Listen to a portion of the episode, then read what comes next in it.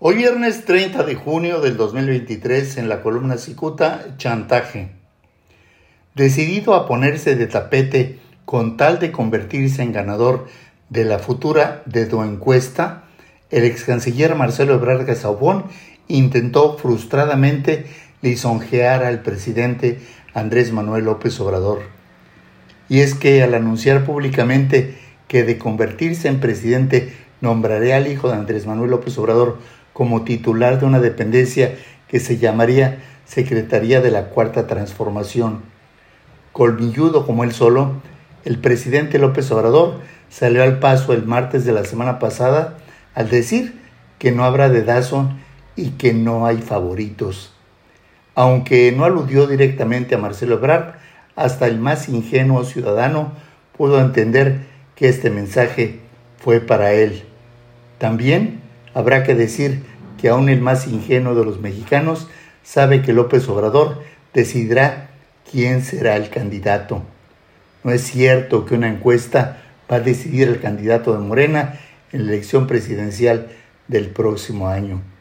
Esos ingenuos saben que Marcelo Ebrard propuso a Andrés Manuel López Beltrán, hijo de López Obrador, para provocar que su corazón de padre de López Obrador registrar una resonancia patriarcal.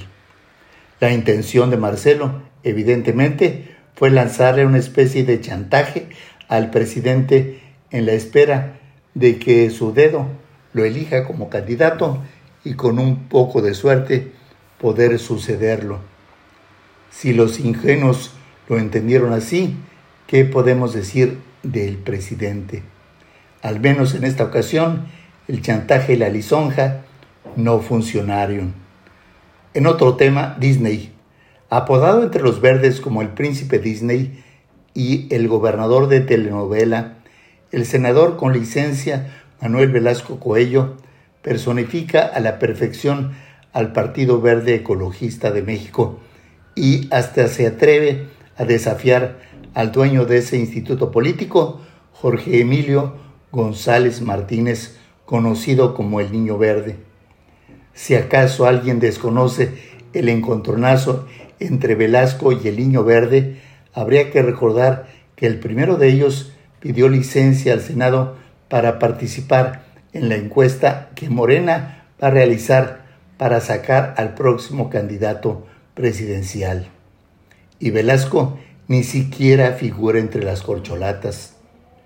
Lo que quiere Velasco es lamberle las suelas al presidente López Obrador, igualito que al anterior presidente Enrique Peña Nieto.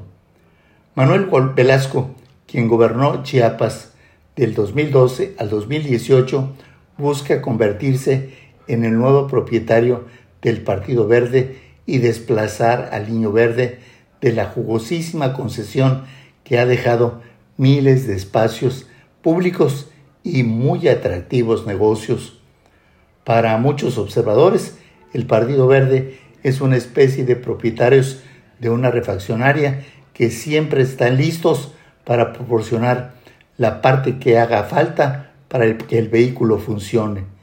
Les llaman oportunistas. El asunto es que Manuel Velasco últimamente se convirtió en un dolor de cabeza para el niño verde, pues ya se registró como precandidato presidencial.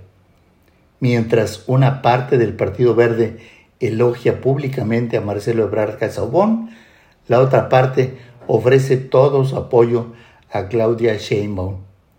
Esos verdes prenden velitas en todas las recámaras. Y mientras el niño verde ofrece su apoyo a una y a otra, el güero Velasco actúa como el hijo desobediente y diseña su propio camino aunque Morena como partido en el poder vomite la postura de Velasco, siempre responderá con una sonrisa porque la mínima membresía del Partido Verde Ecologista de México puede marcar la diferencia entre perder y ganar una elección. Muchas gracias, les saluda Jaime Flores.